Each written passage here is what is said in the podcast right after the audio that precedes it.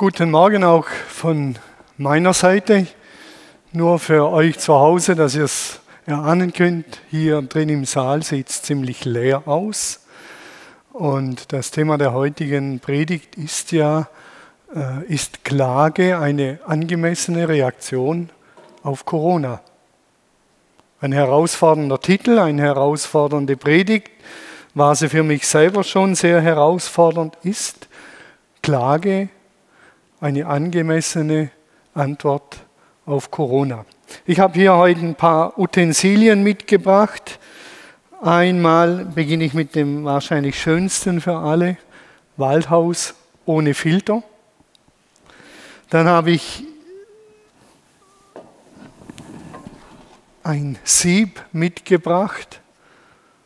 Es stammt noch von meinem Vater, ein altes Sieb, mit dem man Sand gesiebt hat. Und ich habe noch etwas Hochmodernes dabei. Will ich niemand auf den Kopf schlagen oder um die Ohren hauen. Äh, ist eine Teflonpfanne. Manche werden sich wundern, wahrscheinlich, was das alles soll und wie das zusammenhängt. Ich hoffe, dass ihr am Ende mit all dem was anfangen könnt. In den letzten Monaten vor allen Dingen am Anfang von Corona. Und Corona hat ja das Jahr 2020 geprägt. Da gab es diese Parolen, die bekannt sind. In jeder Krise steckt eine Chance. Krisen machen uns stärker, Krisen dienen uns zum Besten. Und all diese Parolen, die man rausgehauen hat, auch im christlichen Lager. Jetzt kommt der Aufbruch, jetzt kommt die Erweckung, gleich danach geht's los. Und wir haben damit gerechnet, so ab April, Mai, da geht's los volle Kanne. Und dann kam der Sommer, alles ist so abgeflacht um Corona herum. Und dann hat man gedacht, jetzt. Und dann kam die große Frage, kommt die zweite Welle, kommt sie nicht? Und die zweite Welle, wie immer man das nennen will, ist gekommen. Und irgendwann, so geht es zumindest mir, wird man müde über all den Parolen es ist alles gut und eine Chance steckt darin. Wir müssen sie nur richtig nutzen, wir müssen es nur mit den richtigen Augen sehen. Und jetzt ist fast ein Jahr ins Land gezogen. Jetzt habe ich den Südkurier aufgeschlagen äh, für einige Zeit. Ich hoffe, das Bild erscheint. Wir warten einen Moment, wir haben ja Zeit, wir dürfen ja niemanden besuchen. Wolfgang macht sich auf den Weg. Ich bin ja Südkurierleser, die regionale äh, Zeitung, Tageszeitung bei uns. Wir sind ja Kirche für die Region. Jetzt seht ihr, eigentlich wollte ich das erste Bild weiter hoch, noch weiter hoch, da gibt es drüber noch eins der schöne Anselm Grün, Grün, genau das war's. Jetzt bin ich vielleicht sogar auf Sendung. Noch nicht.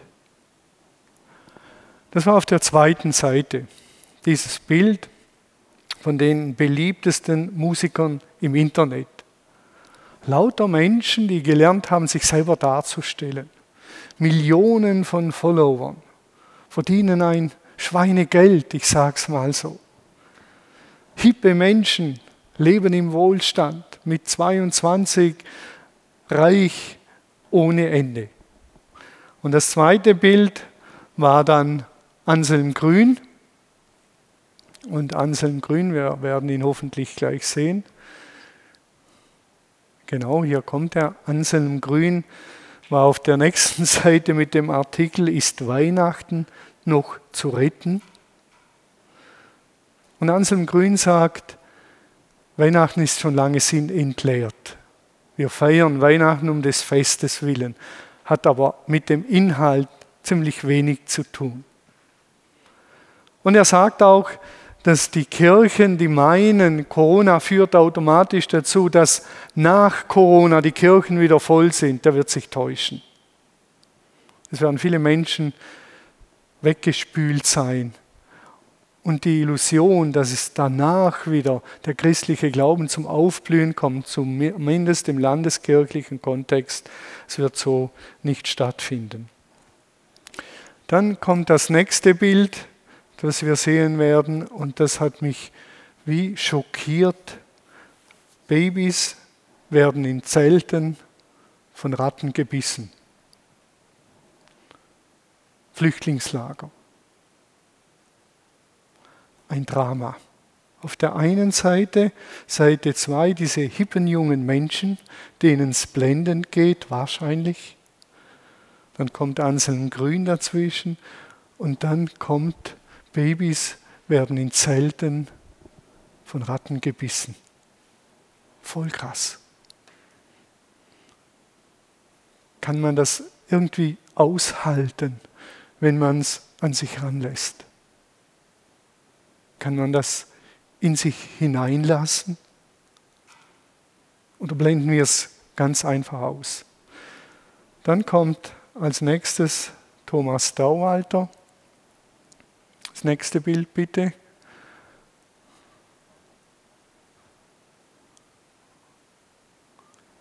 Dann kommt Thomas Dauwalter, wie er am Tisch sitzt einen Barolo geschenkt bekommen hat, einen relativ guten Wein. Und dann denke ich wieder an die Babys, die von Ratten gebissen werden, in Zelten. Wir beklagen uns über soziale Distanz, die wir einhalten müssen. In den Zelten haben die keine Wahl.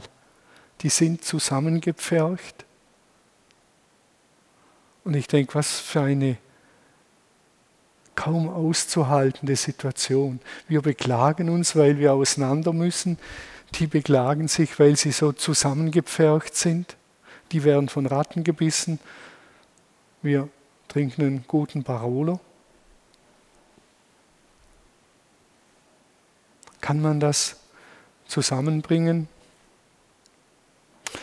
Dann muss ich noch diese diesen Artikel lesen von Menschen, die beschreiben, wie der Impfstoff entwickelt wird, auf den viele so hoffen.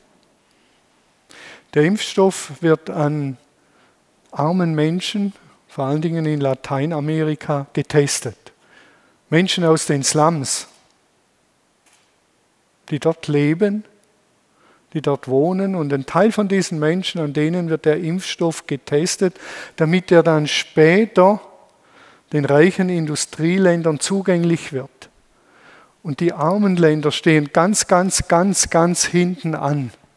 Aber sie dienen als Testpersonen. Dann frage ich mich, kann ich mich guten Gewissens und soll ich mich impfen lassen? Auch diese Spannung gilt es extrem auszuhalten.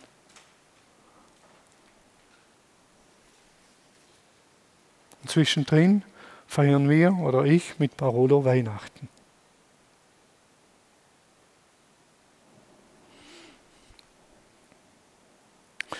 Und jetzt sind wir beim Sieb, beim Waldhaus und beim Teflon. Ich beginne mit Teflon. Es gibt Teflon-Menschen, die sind wie Teflon. Ihr wisst, Teflon, da klebt nichts fest, da perlt alles ab. Viele Menschen verhalten sich wie Teflon. Die lassen das ganze Elend und die Spannung, Daniel hat es eingangs gesagt, von sehr schön bis katastrophal. Die entscheiden sich nur für das Schöne. Das sind wir hier im Westen. Teflon. All das Elend, die Not, die Widersprüchlichkeit, dass diese Menschen in den Slums in Lateinamerika als Testpersonen herhalten, damit wir nachher geimpft werden, das lassen wir alles an uns. Kinder, die von Ratten gebissen, lassen wir einfach abperlen. Und dann gibt es Menschen, die gehen an dem Ganzen regelrecht kaputt. Die sind wie Waldhaus. Waldhaus zeichnet sich aus ohne Filter. Die haben keinen Filter mehr. Die lassen alles in sich hinein. Und die gehen regelrecht kaputt dabei. Das hält man nicht aus. Das merke ich jetzt, wenn ich drüber sprich. Ich würde am liebsten heulen. über diesem Elend, über dieser Ungerechtigkeit, über dieser Spannung, die darin liegt. Wir haben Weihnachten gefeiert und am 25. sind wir als Familie zusammengesessen und eines unserer Familienmitglieder musste an dem Abend weinen. Einfach weinen über diesem Elend, über dieser Ungerechtigkeit, über dieser Not, über dieser Spannung, das Schöne, das wir erleben und das zum Himmel schreiende Unrecht in dieser Welt. Und wenn man das ohne Filter wie Waldhaus in sich hineinlässt, dann geht man kaputt.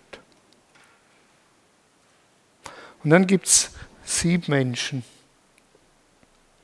Ich würde sieben Menschen als weise Menschen bezeichnen. Menschen, die erahnen, was sie in sich hineinlassen dürfen und wie viel und was sie wie im Sieb, das Grobe, wegwerfen. Ich erinnere mich noch, wenn wir gesiebt haben und die Steine und das Zeug hat man dann weggeworfen. Das macht mich kaputt. Und unten kam ein schöner Sand heraus. Das sind Menschen, die weise sind. Sieben Menschen. Wahrnehmen, ja, so ist es. Und ja, Corona spült ganz, ganz viel an die Oberfläche von dem, was in dieser Welt läuft. Auch an Ungerechtigkeit ist sozusagen wie, wie ein Katalysator, beschleunigt nochmals alles. Und das finde ich extrem, extremst herausfordernd. Ein Virus bringt uns an unsere Grenzen. Können wir das noch an uns heranlassen? Frank-Walter Steinmeier hat gesagt, wir sind verletzbar geworden. Wir merken, dass was uns am wichtigsten ist, trägt nicht durch. Die drei Götter, Eskulap ist der Gott der Gesundheit, Mammon, der Gott des Wohlstandes, des Geldes und Aphrodite, die Göttin der Sinnlichkeit, des Genießens, die sind wie ins Wanken gekommen. Die sind wie von ihrem Sockel heruntergeholt worden. Dass man merkt, äh, macht das das Leben aus? Trägt das durch, wenn es drauf ankommt? Und da gibt es immer die weltliche Variante und auch die fromme Variante.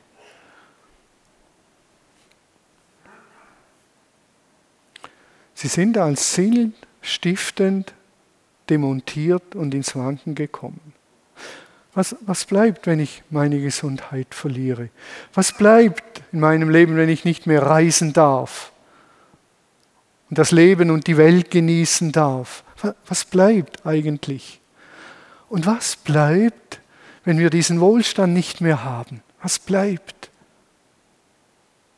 Und dann liegen diese drei Götter noch im Clinch miteinander. Esculap Gesundheit sagt, wir brauchen mehr Geld, damit wir das Gesundheitswesen so aufrechterhalten können und dass wir um alles in der Welt gesund bleiben. Also muss unbedingt Ausgangssperre her. Die ganzen Lock, der Lockdown, der erste, der zweite, muss alles her, damit Gesundheit erhalten bleibt. Mammon sagt, das könnt ihr nicht tun, dann bin ich gefährdet als Gottheit. Sinnlichkeit sagt, ja, aber wenn ich nicht mehr reisen darf und unterwegs sein darf, das Leben genießen darf, so wie ich es will, und dann, der Eskulap sagt, darfst du nicht, sonst bin ich in Gefahr. Ist echt verrückt, diese aus der griechischen, griechischen Mythologie, diese drei Gottheiten liegen wie im Clinch miteinander. Und da fällt einem vielleicht das Wort von Jesus ein, man kann nicht zwei Göttern dienen. Ich kann nicht Eskulap dienen und den Mammon. Es beißt sich. Auf einmal kann ich nicht mehr Eskulap dienen und Aphrodite. Es geht nicht mehr.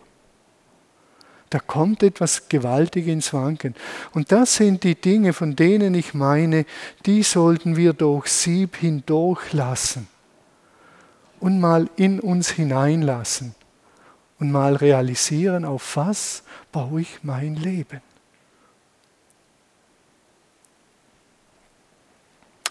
Bitte nicht falsch verstehen, ich habe nichts gegen Sinnlichkeit.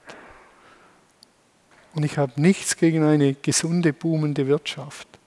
Und ich habe nichts gegen Gesundheit und unser hervorragendes Gesundheitswesen. Darum geht es nicht. Aber wenn diese Dinge sinnstiftend werden, zu Göttern werden, wie in der Antike, und das sind sie geworden, dann wird es schwierig. Dann ist etwas wie in Schieflage geraten. Und das sind die Dinge, die wir in unserem Leben bedenken dürfen in der heutigen Zeit. Wir sollten über die wirklichen Fragen einmal nachdenken, die Corona eben an die Oberfläche spült. Was ist erfülltes Leben? Und was ist nur Betriebsamkeit? Was ist erfülltes Leben? Was macht erfülltes Leben aus und was ist lediglich Betriebsamkeit und umtriebig. Was bedeutet Menschsein wirklich?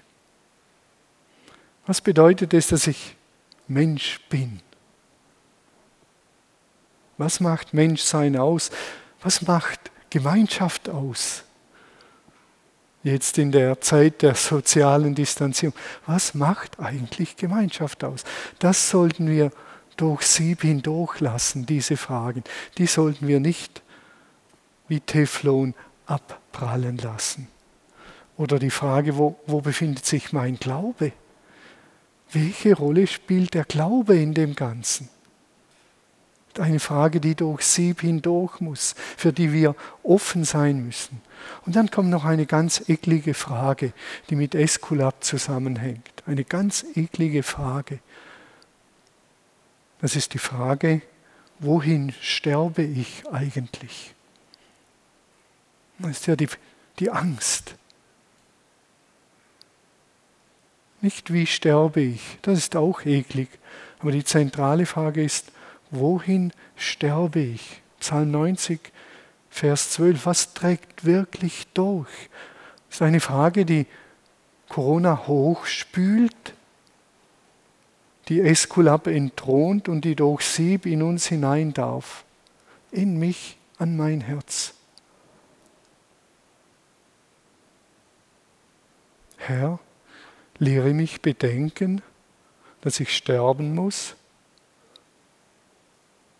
Weshalb? Der Schorsch weiß es, damit ich ein weises Leben führe. Nicht lehre mich bedenken, dass ich sterben muss, damit ich Angst habe und damit ich in Panik gerate und damit ich sage, ich muss jetzt unbedingt noch Neuseeland bereisen und unbedingt das noch und unbedingt das noch, sondern dass ich ein weises Leben führe, dass ich in mich hineinlasse, auf was es wirklich im Leben ankommt. Eine eklige Frage. Wohin sterbe ich? Und das ist die letzte Frage, die sich jeder Mensch stellen muss. Und die kann er noch so verdrängen. Und das ist die Frage, die ich, so meine ich, am meisten verdrängt wird. Die Frage ist, sind wir bereit, ehrlich und demütig hinzuschauen? Sind wir bereit, jetzt in dieser Krise, was Corona alles hochspült, ehrlich und demütig hinzuschauen? Ich habe nur ein paar Felder aufgezeigt. In dem ganzen Denken bin ich auf eine Passage aus dem Chronikbuch, 2. Chronik 7, 13 bis 15 gestoßen. Dort lesen wir, Salomo hat das Haus des Herrn, den Tempel fertig gebaut, vollendet. Und dann ist ihm nachts der Engel des Herrn erschienen und er hat zu ihm gesagt, ich habe dein Gebet gehört, ich habe gehört, was du gesagt hast und gebetet hast äh, und ich werde die Gebete zukünftig hier in diesem Tempel erhören. Und dann sagt er, es könnte geschehen, dass ich einmal den Himmel verschließe und es keinen Regen gibt, dass ich den Heuschrecken befehle, das Land kahl zu fressen und dass ich die Pest über mein Volk kommen lasse. Klingt heftig. Wenn dann dieses Volk, über dem mein Name ausgerufen ist, sich besinnt und demütigt, wenn es zu mir betet und von seinen falschen Wegen wieder zu mir umkehrt, dann werde ich im Himmel sein Gebet erhören. Ich will ihm alle Schuld vergeben und auch die Schäden des Landes wieder heilen.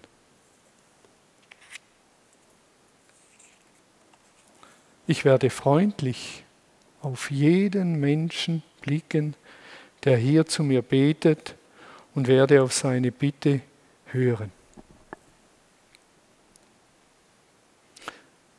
Daniel hat zu mir gesagt, willst du das wirklich über so etwas predigen? Am letzten Tag, Sonntag des Jahres, nochmal so in die Tiefe gehen? Und das sind nicht meine Lieblingspredigten, aber wenn wir nicht zu sieben Menschen werden und einfach ohne Filter rumlaufen oder die meisten nur Teflon sind, werden wir nie Tiefgang bekommen in unserem Leben.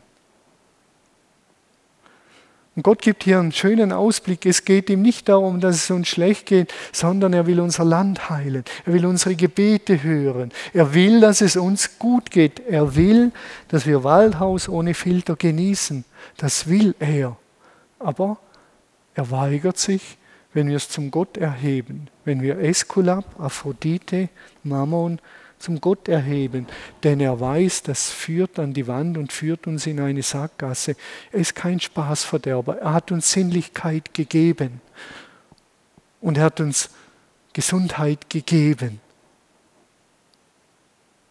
Und er hat uns die Fähigkeit gegeben, was aufzubauen. Aber dort, wo er verdrängt wird, gerät dann alles in Schieflage. Und dagegen wehrt er sich, weil er sagt, ihr Menschen, ihr macht sonst alles kaputt. Nun ist in diesem Text von meinem Volk die Rede, das muss noch gesagt werden. Mein Volk ist nicht Deutschland und mein Volk ist nicht Amerika, sondern sein Volk war im Alten Testament Israel, das Volk, das ihn, an ihn glaubt. Sein Volk ist im Neuen Testament seit Jesus die Kirche. Das sind Menschen, die glauben, was an Weihnachten passiert ist, dass Gott in Jesus Mensch wurde, dass er unter uns wohnte und dass er die Versöhnung hergestellt hat. Das ist sein Volk. Wir müssen aufpassen, dass wir mit mein Volk nicht sagen, das ist Deutschland, wenn Deutschland umkehrt sondern sein Volk. Und das wäre die Kirche, wenn die Kirche umkehrt, zu ihm ruft, sich besinnt auf ihn, sich demütigt, sich diesen ekligen Fragen stellt. Dort beginnt es in der Kirche beim Haus des Herrn. Wir sind die ersten Adressaten. Wir müssen nicht in Deutschland einen Umkehrruf starten, sondern wir als Kirche beginnen. Besinnen uns aufs Wesentliche, entthronen diese Götter.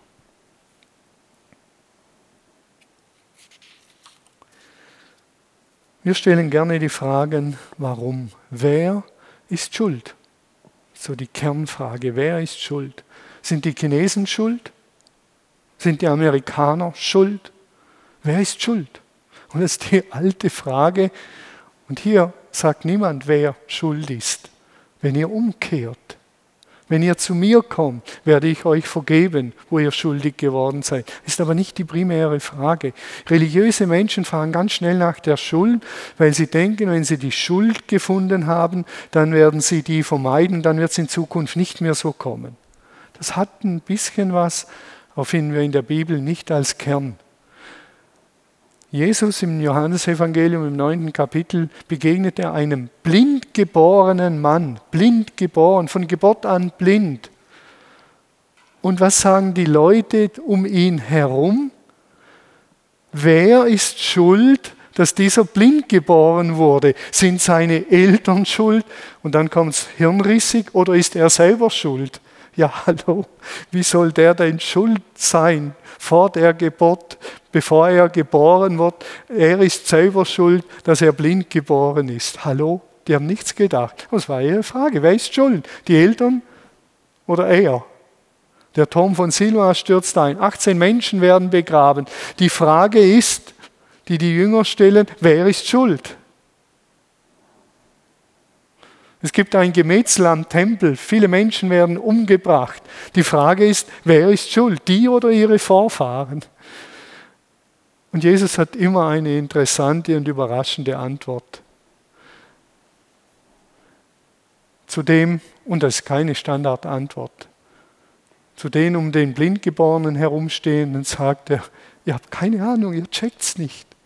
Es geht nicht darum, wer schuld ist, sondern es geht darum, dass wir das ganze Ereignis mit Gottes Augen sehen. Und Gott will sich an diesem Menschen verherrlichen. Er will zeigen, wenn er eingreift, gibt es Heil und Heilung. Es geht um Gott, um seine Herrlichkeit. Die solltet ihr erkennen und nicht die Frage stellen, ja, wer ist jetzt schuld? Schaut die Dinge mal mit Gottes Augen an. Tom von Siloa sagt er, kehrt um. Sucht neu Gott. Alles andere ist zweitrangig und drittrangig. Das ist die Denkweise aus dem Alten Testament. Tun, ergehen. Ich bin gehorsam, ich werde gesegnet. Ich bin ungehorsam, kommt der Fluch. Also, wir haben eine schwierige Zeit, also gibt es Schuldige. Wir waren ungehorsam. Wo? Jetzt müssen wir das suchen das hat was. In normalen Zeiten funktioniert das Leben so, aber in Krisenzeiten, wenn Blindgeborene sind, wenn große Ereignisse sind, hat man den Eindruck, da wird vieles auf den Kopf gestellt. Ich erlebe beides. Christen, die werden geheilt. Und ich erlebe Christen, die sterben mit und an Corona. Das erlebe ich auch. Und schon bin, ja, bin ich wieder in der Spannung von der ich eingangs geredet habe. Und jeder, der an Corona erkrankt ist und geheilt wird, der soll Gott loben. Aber er soll vorsichtig sein, mit denen, die nicht geheilt werden, zu sagen, du bist schuldig geworden. Such deine Sünde. Da würde Jesus sagen, ihr Pharisäer, ihr Heuchler. Da wird er ganz scharf an dem Punkt. Es gibt in der Bibel so etwas wie eine tiefere Weisheit. Und die ist uns im Westen verloren gegangen. Es gibt so etwas wie eine tiefere Weisheit, nämlich dass hinter allem, was wir sehen, und das lehrt uns Jesus, alles, was wir sehen, hinter all dem, was wir sehen, läuft eine Geschichte der guten Schöpfung Gottes ab und der dunklen, destruktiven Macht, die zerstören will. Da gibt es noch etwas, das hinter all dem abläuft. Und diese unsichtbare Welt ist uns wie verloren gegangen. Und darauf weist Jesus immer und immer und immer und immer wieder hin und sagt, Leute, es gibt mehr als das, was ihr seht, die Götter Eskulap, Mammon, Aphrodite und nehmen wir noch Mars dazu, den Kriegsgott. Es gibt mehr. Hinter dem, was hier läuft, gibt es eine destruktive Macht, die von Anfang an versucht hat, Gottes gute Schöpfung zu zerstören. So beginnt das dritte Kapitel in der Bibel. Erste ist Schöpfung, zweite ist Schöpfung, dritte tritt diese dunkle, destruktive, menschenverachtende und menschenzerstörende Macht auf, um zu zerstören. Hiob ist das Paradebeispiel. Ein Mann, der unfehlbar, gerecht, ohne Sünde, ohne Fehler vor Gott lebt. Und ihn trifft ein Schicksalsschlag nach dem anderen. Furchtbar. Alle Kinder werden ihm genommen. Ganze Reichtum, Mammon wird ihm genommen. Eskulap wird ihm genommen. Er ist krank, sitzt in einem Aschehaufen mit Glasscherben, kratzt er sich. Das ist alles weg. Aphrodite, die ganze Sinnlichkeit hat sich in Luft aufgelöst. Alles weg. Und seine Freunde hacken auf ihm herum. Hiob, du musst schuldig geworden sein. Da gibt es Sünde, da gibt es verborgene Sünde. Bekenne endlich die Sünde. Werde endlich ehrlich. Da gibt es Sünde in einem Leben, da hacken die drauf rum bis zum Geht nicht mehr. Und Hiob wehrt sich heldenhaft gegen diese Seite und Sichtweise. Und er beklagt sich bei Gott. Und er klagt Gott sein Leid. Dass Gott ihm das zumutet, dass seine Freunde auf ihm herumhacken. Und hinter dem allem steckt eine böse, destruktive Macht. So wird Hiob eingeführt. Jesus betet dem Vater unser und erlöse uns von dem Bösen. Erlöse uns und bewahre uns und bewahre uns, wenn das Böse über uns hereinbricht. Das ist eine Dimension, von der ich meine, die ist uns verloren gegangen. Und wir sind wieder beim Siebmenschen. Der Siebmensch wird diese Wahrheiten in sich hineinlassen. Der Teflonmensch, der wird alles so tun, als wenn es das Böse nicht gäbe, so wie Kinder. Ich habe als Kind oft gespielt und dann habe ich die Augen zugemacht und dann habe ich gedacht, ich sehe niemand, also sieht mich jetzt niemand. So denken wir, ich, es gibt das Böse und den Bösen nicht, also gibt es ihn nicht. Ganz einfach. Der Teflonmensch, es funktioniert nicht. Der Waldhausmensch, der lässt alles hinein, auch das Böse und verreckt dabei. Und der Siebmensch weiß, was er zulassen darf und was nicht. Er ist auf dem Weg der Weisheit. Und ich glaube, Corona dieses Virus fordert uns heraus und gibt uns die Chance, Siebmenschen zu werden. Tiefgang zu bekommen. Es ist nicht die Welt der schnellen Antworten. Siebmenschen sind heute gefragt. Hiob klagt, die Psalmbeter klagen. Es gibt ja eine ganze Gattung von Psalmen.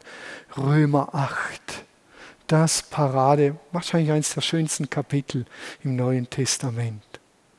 Da stöhnt und seufzt die ganze Schöpfung. Und sie liegt in Geburtswehen, Neues ist im Werden. Und das ist schmerzhaft. Frauen wissen davon ein Lied zu singen, nämlich ein Klagelied. Es tut so weh, aber da ist Neues. Und nachher, wenn das Kind geboren ist, ist die Freude da. Vor allen Dingen auch beim Vater. Der hat ja auch keine Geburtswehen gehabt.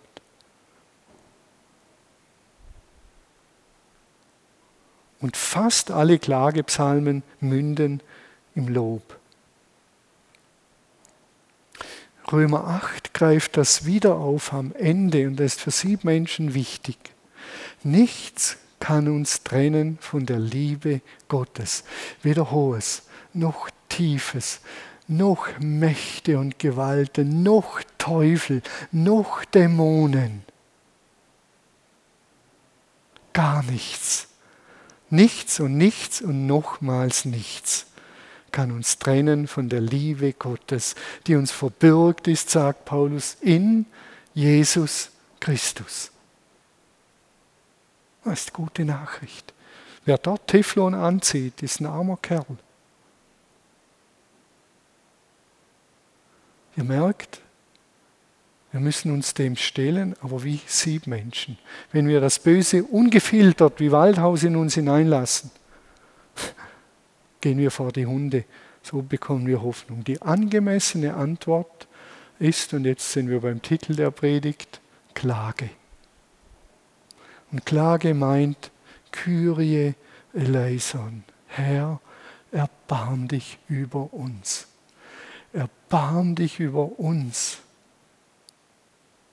die wir auf Kosten der Armen unseren Impfstoff testen lassen und ihn nachher früh bekommen.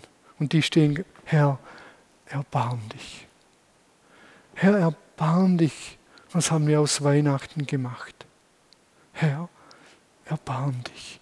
Herr, erbarm dich, dass wir die Götter Eskulap und Mammon und Aphrodite mehr angebetet haben als dich. Erbarm dich. Und erbarm dich, Herr, wir wissen nicht weiter. Wir wissen nicht, wie wir dieses Virus in den Griff bekommen können. Eine neue Variante in Israel ausgebrochen, in England, Herr, erbarm dich über deine Menschen. Wir klagen. Wir haben es nicht mehr im Griff. Wir sind ohnmächtig. Das wäre auch übrigens für unsere Regierenden eine schöne Geste, wenn sie sagen würden, Leute, wir tappen auch im Dunkeln. Bitte habt, habt Erbarmen mit uns. Habt Erbarmen mit den Entscheidungen, die wir treffen, von denen wir nicht wissen, ob sie helfen werden. Wir wissen es nicht, aber wir müssen vielleicht etwas tun. Wir haben keine Ahnung, was gut ist. Habt Erbarmen. Dann wären wir in einem Volk des Erbarmens. Dann würden wir sagen, ich will nicht tauschen mit Angela Merkel. Ich wollte nicht mit dir tauschen, aber ich will Erbarmen mit dir haben. Dann würden wir zusammenstehen als eine Gemeinschaft der Ohnmächtigen. Und die Kirche könnte das vormachen und sagen, ja, wir sind auch ohnmächtig. Herr, erbarm dich, dass wir irgendwann wieder hier Gottesdienst feiern dürfen mit 250, 300, 400 Leuten, dich loben. Erbarm dich über uns. Wir haben es nicht im Griff. Wir können ein bisschen so Pseudorebellen sein, Christen im Widerstand oder irgend so Zeugs. Aber Herr, erbarm dich über uns erbarm dich. Jesus, als er zu seinem Freund gerufen wird, Lazarus, der gestorben ist, weiß er schon, dass Gott sich verherrlichen wird.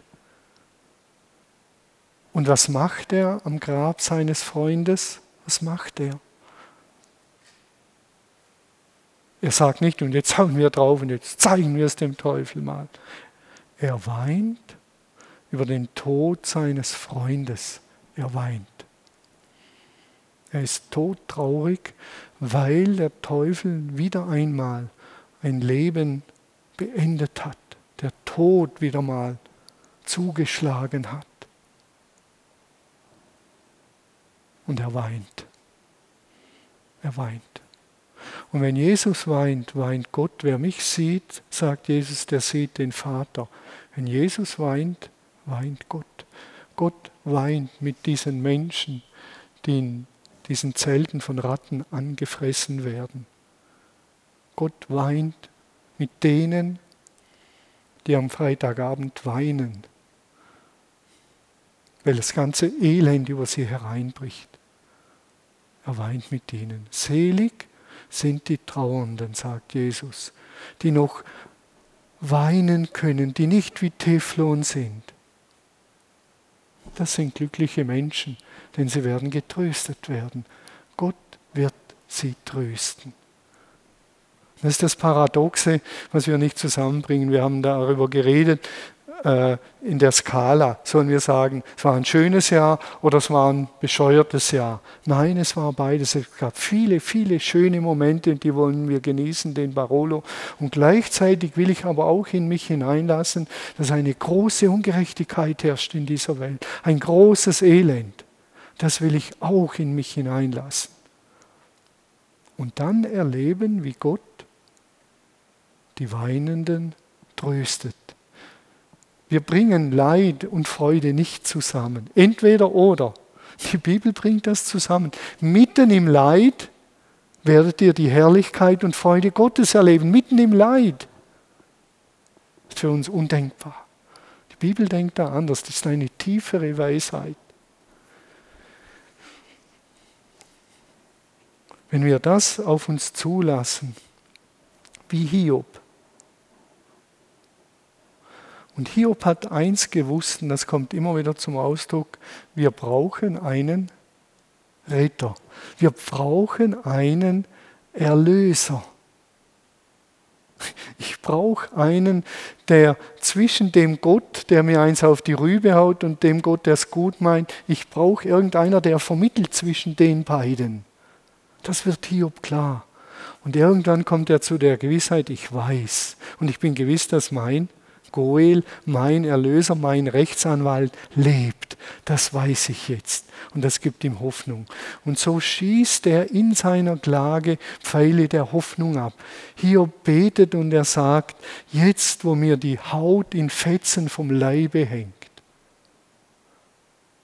Furchtbares Bild. Habe ich nur eine Sehnsucht. Dich, Gott, will ich sehen. Dich will ich sehen und keinen anderen.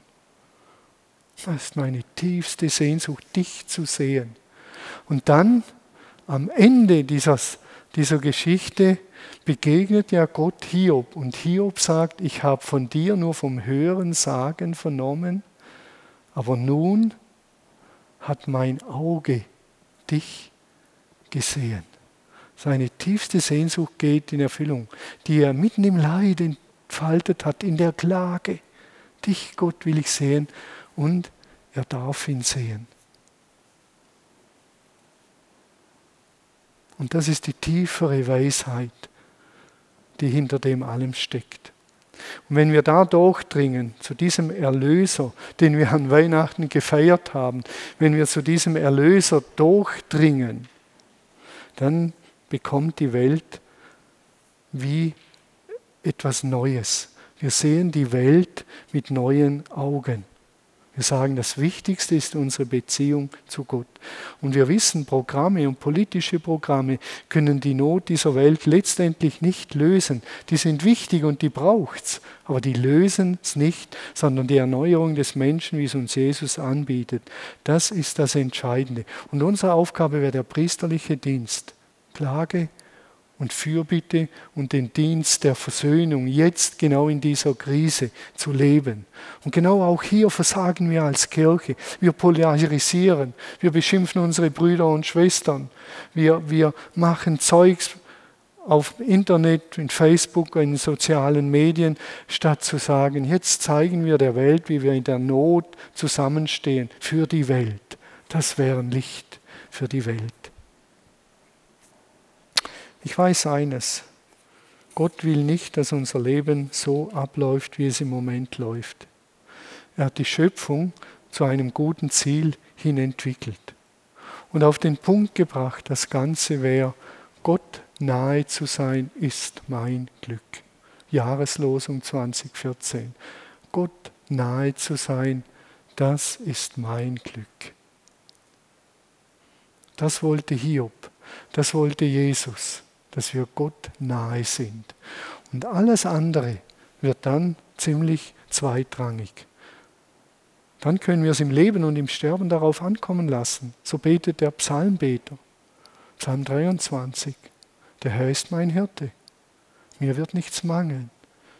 Er weidet mich auf einer grünen Aue und führt mich zum frischen Wasser. Er erquicket meine Seele und leitet mich auf rechter Straße und dann kommt's. Und ob ich schon wanderte im finstern Tal, fürchte ich kein Unglück, denn du, du bist an meiner Seite.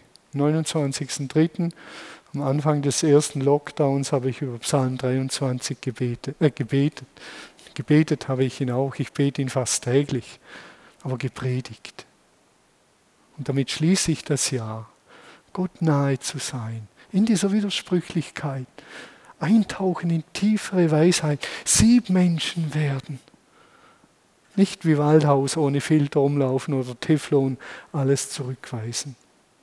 Die neue Welt, die liegt in Geburtswehen.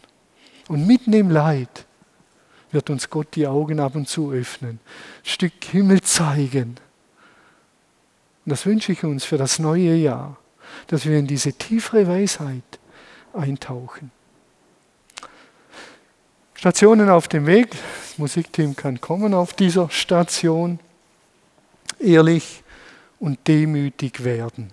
Das ist was Entscheidendes in Krisen. Nicht Schuldige suchen, andere beschimpfen, mit Dreck um sich werfen. Ehrlich und demütig werden. Herr, wir haben es nicht im Griff. Erbarm dich. Tiefere göttliche Weisheit erahnen und wieder, und davon bin ich überzeugt, klagen lernen. Herr, erbarm dich. Die Klage bringt die Ohnmacht des Menschen zum Ausdruck. Wir sind ohnmächtig, wir haben es nicht im Griff. Herr, erbarm dich. Erbarm dich, Herr. Erbarm dich über deine Kirche, erbarm dich über die Menschen in Deutschland, erbarm dich über die Regierenden. Erbarm dich, Herr. Erbarm dich. Dem Erlöser Raum geben. Der Erlöser ist am Werk. In unserer jetzigen Weltzeit ist Gott erlösend am Werk. Die neue Welt ist im Kommen. und dann sich immer wieder neu und ganz bewusst und radikal und konsequent auf den Erlöser, auf Jesus einlassen und sagen, Jesus, sei du Herr in meinem Leben. Das war die Jahresabschlusspredigt, nicht ganz einfach, ich weiß, aber ich wäre mir selber nicht treu geblieben, Jesus nicht, wenn ich so eine Halleluja-Predigt rausgehauen hätte, obwohl Gott mir aufs Herz liegt und sagt, Thomas, bitte geh mal in die Tiefe an diesem Jahresende. Geh mal in die Tiefe, nimm die Zuhörenden mit auf diesen Weg. Ich bete das ganz wertvolle Gebet von Benedikt, dem jungen Benedikt von Nursia, dem Begründer der Benediktiner. Ich habe es ab und zu schon erwähnt. Als junger Mensch hat er das täglich gebetet, in seinen Tageszeiten gebeten war es ein Teil. Und ich finde es so ein wertvolles Gebet, weil es alles Wesentliche enthält fürs Leben und Sterben. Und ich bitte euch aufzustehen, auch ihr daheim dürft das, wie immer äh, ihr denkt. Verleih mir, gütiger und heiliger Vater, in deiner Huld einen Verstand, der dich versteht, einen Sinn, der dich wahrnimmt, einen Eifer, der dich sucht, ein Herz, das dich liebt, ein Tun, das dich verherrlicht, eine Geduld, die auf dich harrt. Gib mir deine heilige Gegenwart, einen guten Tod und eine glückliche Auferstehung im ewigen Leben. Amen.